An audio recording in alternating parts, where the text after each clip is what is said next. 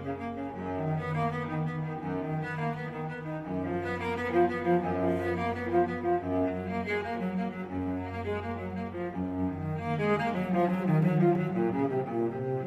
buenas noches, apreciado público. Muy buenas noches, Bruno Franco. Muy buenas noches, Adrián. ¿Todo bien, jóvenes? Muy buenas noches. De tu punto de vista, ¿cómo que está Brasil, viejo? Explícame cómo está viendo, cómo Paraguay está sobrellevando este drama, viejo. Y, men, en mi punto de vista, Paraguay está llevando una forma muy drástica, pero creo que así lo, em, porque, viejo, estamos viendo que el mundo está batiendo récord tras récord de muerte diaria. Lo que yo vi también fue que el tal de los 1.600 millones que prestaron del Banco de Desarrollo Interamericano, Banco Inter... de 1.600 millones. Viejo, 20% nomás del presupuesto tiraron para salud, viejo. ¿O crees eso? Ah, Entonces, me así lo viejo, la vida. Y 50% para pagar salarios, asegurar salarios. Ellos están, ellos están asegurando su propio trasero, men, eso es normal, viejo. Trágico. Bueno, eh, vos sí que viejo, vos ya fuiste paraguayo. Eh, Viste como el sistema de salud paraguayo es precario. Y sí, tuvieron una respuesta rápida. El ministro tuvo todos los juegos y los métodos para hacer con que esto no se agrave tanto. Si es que las cosas son como dicen. ¿Y qué pasaría, viejo, en nuestro hermoso país, man, si es que fuese una tragedia de un tipo diferente, viejo? Tipo, Brasil, por ejemplo, tiene, tuvo un problema, una escala jodida eh, en el estado de Goiânia, que en un, ¿cómo se llama eso? El ferrovello. En un, en un vertedero, viejo, es un lugar donde se tiran las cosas para reaprovechar, viejo, las piezas. Y, una- más o menos, acá en Paraguay no, no era tan así. Y, ¿qué pasó? viejo? Había una máquina vieja de rayo X y unos cuantos tipos sintieron curiosidad por la máquina y querían carnear la máquina. Y bueno, dice que la máquina viejo tenía siete capas protectoras de plomo y los tipos se fueron forzando, forzando, forzando. Consiguieron llegar al núcleo de la máquina viejo que tenía cesio 37. Viejo. ¿Vos podés explicar más qué es lo que es el cesio 37 a la gente? El cesio es históricamente un polvo blanco a luz normal y en la oscuridad, o sea, de noche, brillaba. Y los, obviamente las personas que trabajan en ese lugar son, mm, ¿cómo puedo decir?, de baja escolaridad, no tienen conocimiento de lo que era y pensaron, tipo, vieron un polvo y pensaron, ah, un polvo brillante. ¿Y qué hicieron? Llevaron a su casa pensando como si fuese una pintura de carnaval, digamos. Bueno, lo que sí, que era cesio 137, que es un material radioactivo, como todos los materiales radioactivos tienen diversos problemas, que fue mal desechado, Y el cesio es uno cesio es uno de los más reactivos también, claro, que es más difícil de limpiar el resto. Exactamente. Porque como es un polvo, man, lo mismo que agarrar y tirar arena en algún lugar y intentar juntar después. Bueno, en el caso, estos muchachos viejo, se fueron y abrieron y se sintieron atraídos por el, por el brillo que tenía eso ahora. Sí, Y comenzaron y agarraron unos cuantos, unas cuantas muestras y llevaron a su casa para mostrarle a su familia. ¿Y qué pasó? Pasó que comenzaron a diseminar viejo, el- este material súper tóxico viejo, por todos lados y todo el mundo le mostraba a todo el mundo. Su hijita dice que tocó ese con su mano. no, su, su hijita tuvo por su cara, su, tipo, puso por su cara como para pintarse porque brillaba. Y también se fue ella con su mano sucia a comer un huevo duro, según entendí, y ingirió viejo, la materia. Viejo. Dice Sí. que ella era una de las que más estaba contaminada. viejo. Sí, así mismo. Dice que todo este problema, viejo, tuvo un margen de dos semanas hasta que se llega a hacer algo al respecto, tipo que alguien pille qué es lo que estaba pasando, viejo. Sí, sí, ahí está. El gobernador supuestamente ocultó mucho eso. No, la, la propia gente lo que tenía en su mano no, no sale, tipo, todo el mundo se estaba ah, sintiendo ah, ah, mal. estás diciendo ese sentido. Sí, tipo, el, la- el prim- paciente cero ahí, el primer tipo se fue, abrió, tocó, el que más tuvo tiempo expuesto, comenzaba a sentirse mal y él pensaba que era dolor de estómago, así comió algo podre, ya. Ah, sí, sí, sí. Y eso fue un, un problema muy largo porque la persona que yo que solo era como son personas de- que vivían en la periferia de la ciudad, pensaban que era por los problemas que tenían, ya que ya el, saneama- el saneamiento básico es prácticamente cero en esa región. Nadie lo no, no asoció, tipo, ese, ese malestar comunitario viejo, a, algún, a algo que ver con ese pueblo. Claro, Eso es lo que es gracioso. Tipo, hoy en día todo el mundo se cabrea viejo, con cosas así. viejo. claro. Si varias personas se enferman, curiosamente. Y sí, Y tardaron ellos para eh, hacer alguna maniobra de retener esa, esa contaminación, viejo. Era una ciudad grande, viejo, por lo menos unos 200.000 personas, que creo que sí, sí, grande era. La ciudad de Goiás. es, del estado de Goiás. Ah, ya, ya. Es la- Bueno, supongamos que nosotros en Paraguay, viejo, no queriendo decir que somos menos inteligentes, porque todo es posible en, lo, en el desastre. viejo. Sí, Acá tenemos alguna agencia, viejo, que regule el, el tratamiento de residuos de ese tipo o algo así, o una organización, viejo, que se encargue de cubrir este tipo de problemas acá. sí tenemos.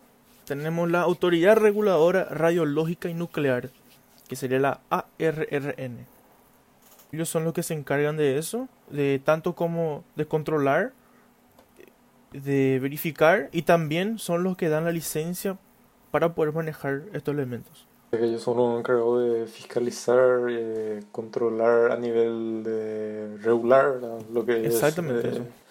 la emisión de radionucleicos en Paraguay. Sí, Y también son la organización que acude a las emergencias en el caso, ¿verdad? sí, sí, lo tienen su- en su página, tienen el número de emergencia, el número de contacto, el mail, todo. Y son un equipo que tiene 24 horas. ¿Y vos, Adrián, qué averiguaste respecto de la RRN? Desde el año 2005 eh, fue recomendado, o sea, sugerida al Paraguay el tema de la creación de un órgano que pueda servir como regulador único y también por su parte independiente.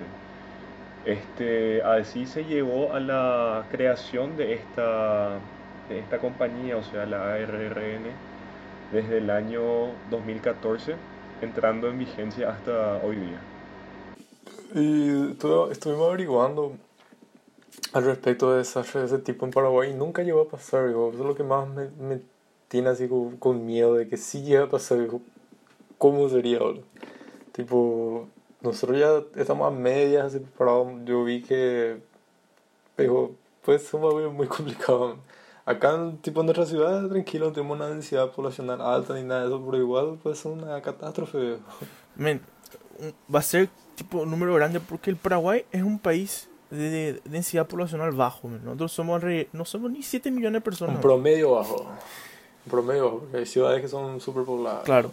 Imaginen un poco, por ejemplo, como tuvimos un ejemplo en la Unión Soviética, Chernobyl, que llegó a llover, lluvia ácida llegó a llover a 300 kilómetros. Imaginen por la magnitud que tuvo el problema.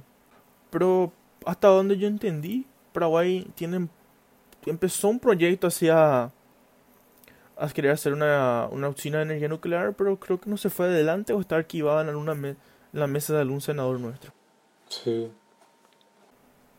Y también estuve viendo también que Paraguay da muchas becas de física nuclear. Eso me, me sorprende. Que todos los becados se van a Rusia. En el caso. A hacer la facultad. La facultad dura con duración de cuatro años y más un año de preparatoria para el idioma.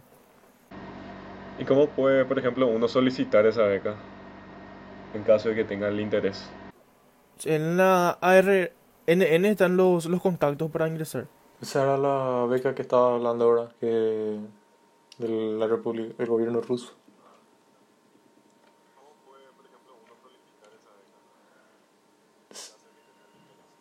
Eh, eh, ¿De qué órgano es? No es la ITIPU, ¿verdad? Es la embajada rusa, la verdad.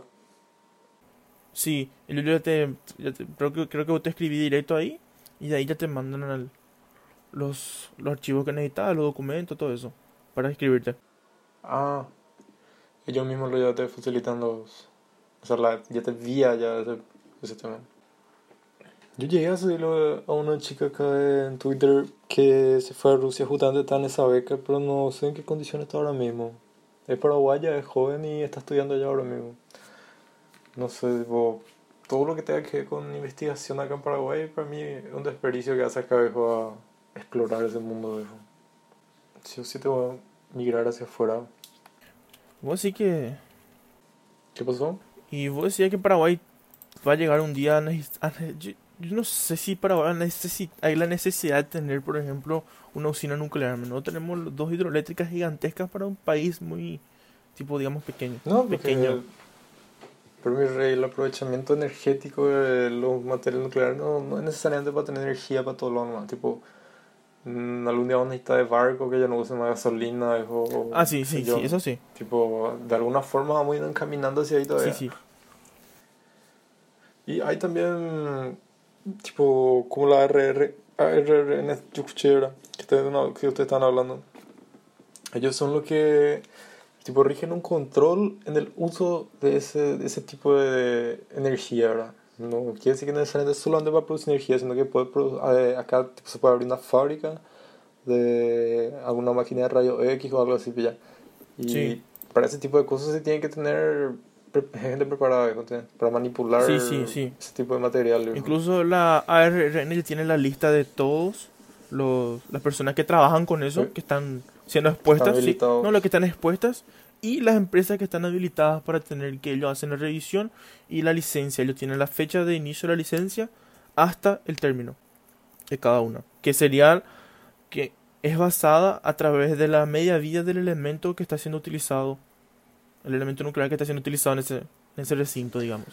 Y vos, Adrián, viejo, ¿qué llegaste a ver más al respecto de, de los radionucleicos? Desde mi punto de vista, justamente tocando el tema de la usina nuclear eh, o una posible construcción de usina nuclear en el país, yo veo eso realmente improbable Viable. en el momento. Viable tal vez, pero dependiendo muchísimo de la mano de obra y del personal que esté operando allí. Que es muy caro. Por eso- ¿no? Y, o sea que hoy Exactamente. en, hoy en día la energía nuclear es una de las más seguras, según se dice. Tipo, en cuestión de que se sigue la rilla del plano, el mantenimiento en día, no puede pasar nada malo. Y también Sí. que es muy, no sé si es rentable, porque te pagan mucho para el mantenimiento, pero en contrapartida te dura por mucho tiempo nada. Exacto. Tipo el combustible. Creo que dura ve- 20 años ahora. Sí. Ustedes están, usted están hablando de que la energía nuclear es cara. Viejo, miren por los salarios No. de Itaipú, man. Es que es inviable acá en Paraguay, viejo. En Paraguay. Claro. La aplicación debe ser una usina nuclear necesariamente, pero hay que tener alguna otra aplicación, tipo en laboratorio. Si acá algún día llegamos a tener una, un colisionador de partículas, viejo, digamos que ellos necesitan un link de, de energía jodido, ¿verdad? Claro, claro. Eso es, eso es cierto. Aparte de eso, está pagando energía para eso, viejo. Jamás le estaba que pagar por investigación a ese punto, viejo. Exactamente.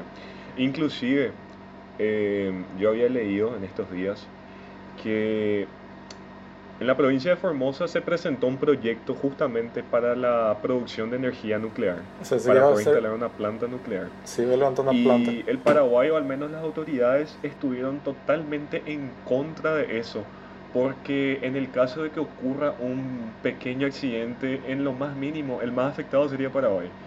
Los contaminantes inclusive se pueden extender a 500 kilómetros, afectar toda la, provisión de agua, por lo que el Paraguay, el país en sí, se vería demasiado afectado.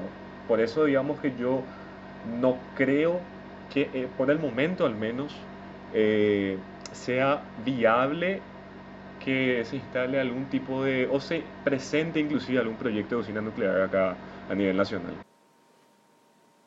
Mira un poco acá, basta de centrales nucleares. Argentina ya tiene más de uno ya. Argentina... Eh, creo que sí. Brasil tiene, que yo sepa, pero no... Brasil Pero tiene Angra, esto- tiene tres. Angra 1, Angra 2. Esto quedó, quedó así en un proyecto. Argentina, Acá Argentina tiene tres... Tiene el Atucha 1, Atucha 2 y Embalse. embalse. Sí. ¿Quién era el man? Tiene tres. Interesante. Pero al ser en Formosa esto, que prácticamente es como, el que yo quería como levantar. Aguaira de acá de Salto para Asunción, por así decir. Sí. Eh, en caso de un accidente o algún descuido, me imagino yo la gravedad de la, de la situación que vamos a estar corriendo, inclusive nosotros que estamos alejados de la capital central. Por radiocontaminación va a ser muy extenso.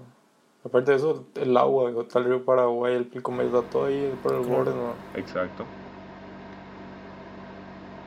El río Paraná, todos los ríos, todas las fuentes fluviales van a, ser- van a verse demasiado El acuífero guaraní entonces. Pero, inclusive, que es la reserva natural más grande. Claro.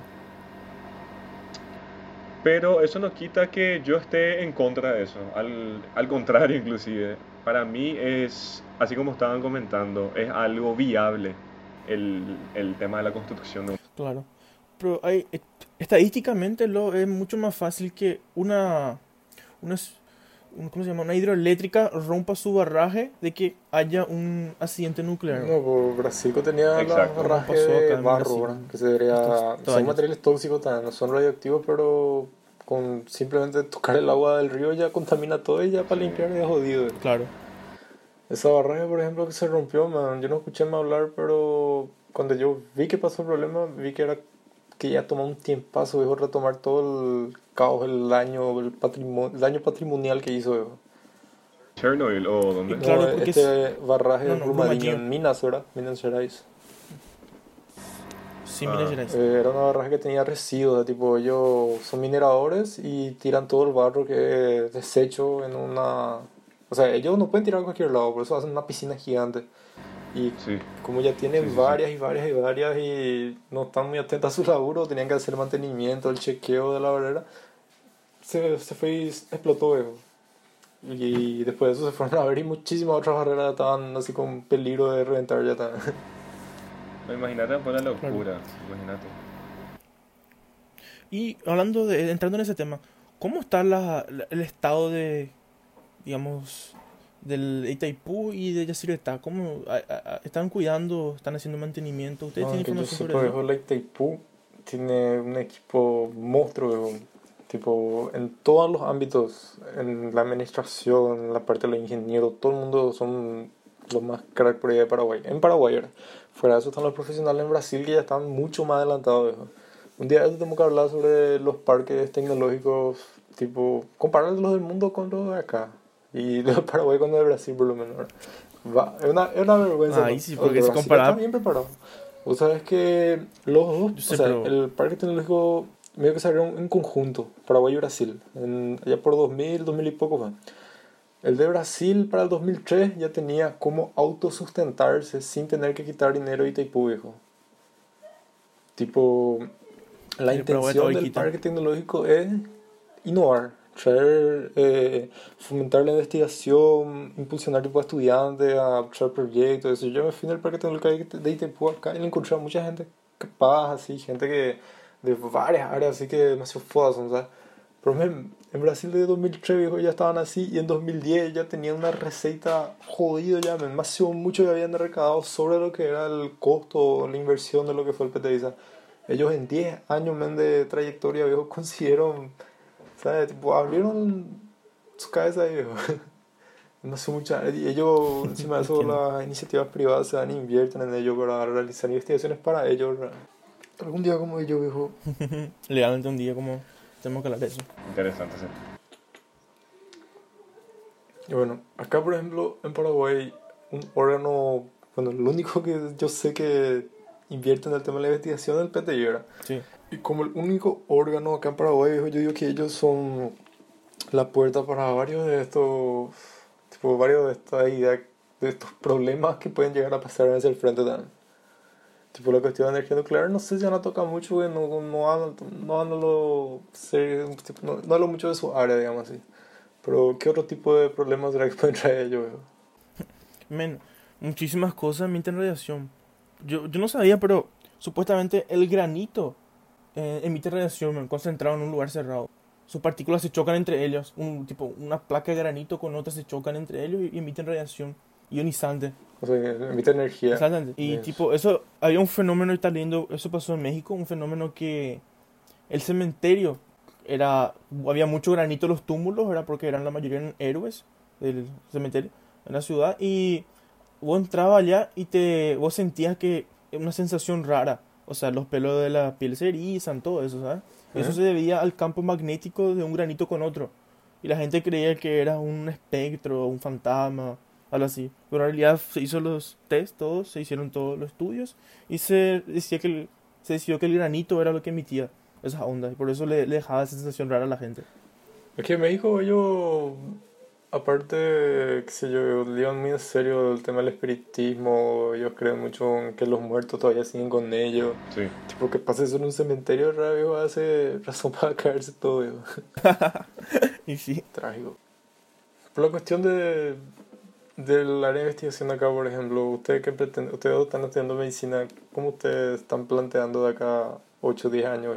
¿So, ¿En qué área quieren entrar o cuál es la función que quieren cumplir como médico? Eh, bueno, yo empecé hablando. Eh, primero, lo teórico, tenemos que mejorar el tema de energía el- de la ciudad. El sistema de cables que viene son muy antiguos.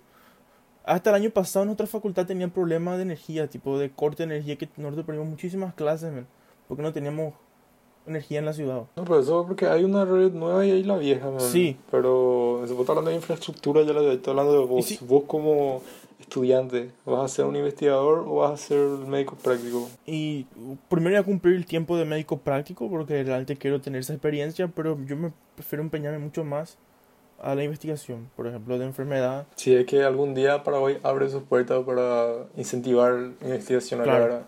Yo, Adrián, Es complicada esa pregunta. Realmente el tiempo que vas a estar como médico práctico te va a abrir más puertas inclusive para cosas que tal vez ni vos sabías o ni vos creías que te gustaban. Pero el tema de la... uno está preparando Exacto. para eso. Pero el tema de la investigación en sí, al menos si tenés un, un amor verdadero hacia tu patria, inclusive es mucho más fundamental ahora mismo porque eso es lo que necesita ahora el Paraguay. Eh, investigadores jóvenes con, con esa sed de querer innovar, de querer eh, hacer cumplir la modernización a nivel país. Y realmente es una pregunta difícil, porque comparto la idea de Bruno, también quiero tener una experiencia así como médico práctico, pero no me alejo de la posibilidad de ser investigador también. Yo, por ejemplo, veo, vos ejemplo estás hablando que el paraguayo como, ¿cómo te digo? Como raíz, como nacionalista que quiere ser, él va a estudiar afuera y volver al Paraguay, pero difícilmente pasa eso, man. Yo llegué a ver hace poco un, un index, era tipo una lista de personas paraguayas que se recibieron acá y salieron afuera para especializarse. O sea que raramente quien surge afuera vuelve. Ellos salen con la mentalidad, no, me he especializado ya en mi país, tipo un esquema eh, Mariano, no era Mariano, esa, esa beca, no me viene el nombre del presidente. Mariano, no, ¿cómo era el nombre de ese Panchito López? Francisco Solano López, su papá. Eh, ¿El de kilómetro 5? No, no, no, no. El presidente estaba, estaba Panchito López, ¿verdad? Y estaba su papá, don Carlos Antonio López. Bueno, Carlos Antonio López fue el- era el que hacía que los paraguayos estudiasen afuera y volviesen para invertir lo que aprendieron. Sí. Tipo, eh, hay una beca ahora mismo en Paraguay que se, que se trata de eso. Agarran a jóvenes que pasan la beca, que es una beca subvencionada por ITIPU del gobierno, y se van afuera a especializarse. man. Exacto. Pero tipo, vos llegás, conseguí comer todo, hijo, de esos sapos afuera, pasar hambre, qué sé yo, hijo.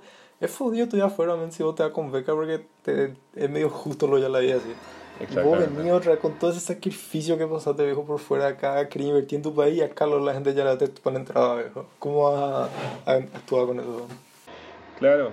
Y men, eso, eso es lo esencial. Por ejemplo, ahora con la, con el, la crisis del coronavirus, por ejemplo. Men, en Italia murió muchísima Y gente. eso. ¿Cuántos millones de... Claro, ¿cuántos millones de, de, de empleos de, van a necesitar de personal, de, obra. investigación, de personal, mano de obra? Y van a pagar en, en una cantidad decente, digamos, de euros, ¿sabes? Que Para ellos nosotros. prácticamente van a Sí. ganar... Sí, para nosotros es mucho. Y, pero muchas veces el dinero que ellos te dan allá sirve para tener un padrón de vida No, decente, un padrón de vida, digamos de que alto. acá en Paraguay sería considerado clase Sí. alta, ¿sabes? Que vos consigas tener un padrón, consigas tener un auto bueno, consigas tener una casa, ¿sabes? El- el- esos lujos trabajando allá. Y yo imagino que eso te desmotiva de volver a Paraguay y volver acá. Y necesitas, tipo, una necesitas prácticamente un laboratorio. Inversión. Primero lo no hay. Sí, Que es- Inversión el gobierno no te va a dar. Y si te da, te va a tipo dar un, un valor muy absurdo, de lo cual vas a recibir 5% y el otro 95% no sé dónde se Exacto. fue. Ahí está la ironía. Claro, uno se ve tentado como, como primero como persona y después como profesional en el tema del laburo. Inclusive justo ayer estábamos tocando en nuestra clase eh, que de aquí a unos años si es que logramos inclusive sobrevivir a esta pandemia porque vamos a ser realistas, estamos nada más en la punta del iceberg de lo que viene siendo esto. Pero si realmente logramos sobrevivir a todo esto y vos imaginate cómo va a ser Italia el día de mañana. La potencia económica que va a ser.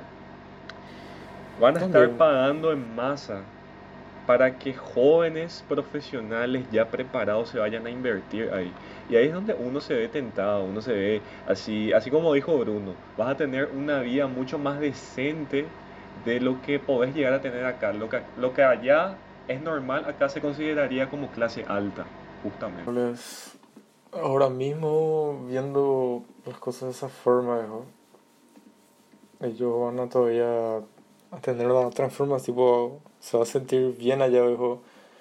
Eh, la, la falta de gente que va en el país, para hacer que las cosas funcionen como eran. Tipo, la cantidad de gente que ya tuvo ya que perecer, viejo, hasta hoy, y eso que no están ni con Sí. visión de que se va a solucionar el problema. Complicado. Y sí, pero nosotros, nosotros hablamos de un después, ¿verdad? Obviamente no sabemos ni si va a haber un mañana porque Claro. las crisis, el, el coronavirus está cada vez peor porque si te pone a ver los grandes países no están sabiendo cómo lidiar, digamos los países del primer mundo. No están consiguiendo lidiar con eso. Imagínate un poco nosotros que somos el... Y hay un meteoro todavía en el medio. Pero me reí con que ya estamos terminando nuestro primera, nuestros primeros 30 minutos. ¿O ¿Querés empezar a, el honor a recomendar algún artículo o algo de entretenimiento? Sí, yo le dejo a? Adrián que elija. Dale, Adrián. A ver. mm, no tengo nada en mente así, ahora mismo. Realmente no tengo nada en mente. Bueno, entonces yo, yo voy a hacer el primero. Yo recomiendo la serie Dark de Netflix, que le va a dar un- una buena crisis existencial y le hará pensar mucho sobre el, el universo. a una catástrofe nuclear. ¿Y vos, Ítalo? Yo viejo siempre soy más... Sí que la gente va a querer introducirse en el tema de pensar fuera de la caja, viejo. Empezar con Interestelar, viejo. Eh, eso es cierto, cierto, cierto. Interestelar, digamos que es un mero mortal, viejo. No está preocupado con nada en la vida. Vos querés sentarte y querés ver una película de tres horas que la gente dice que no, una película foda, viejo. Ahí vos te vas a salir preocupado con todo, viejo. Ya no sé qué va a ser tu vida, me. Voy a cambiar tu forma de ver las cosas. Pero le antes sí. Es muy pesado. Cada vez que vos ves, cada vez que yo veo esa película me llevé como tres veces. ¿saben? Las tres veces yo juría lo nuevo. Ay. Uno tiene que saber ver, entonces. No, me dejé tres horas, viejo, y pasa tantas cosas, no, que ni no te fijas. te da tiempo a pensar qué pasó. Pronto Ahí veo. Tienes que ser muy mente abierta. Bastante mente abierta para poder entender todo. Denso. Entonces los muchachos, ¿tenemos algo más que aportar o vamos a terminar por ahí? Eh, que lean también el. Tengo una indicación. Leer sobre el, el proyecto Manhattan, man. Que la, eso es. El un- proyecto a ver, Manhattan. Hay unas cuantas anécdotas que ahí, pero. Eso vamos a dejar para otro día. ¿Sabes qué, man? Eh, vamos a plantearnos y hacer un, un día, un tópico así de Guerra Fría y Proyecto Manhattan. No tiene nada que ver una cosa con la otra, pero más interesante hablar sobre los dos, los dos, ¿cómo? Claro. los dos lados viejo, del mundo. así. Vamos a hacer, vamos a hacer. No hay problema. Eh, Tanto soy genios. Muchísimas gracias. gracias por todo. Buenas noches. Buenas noches.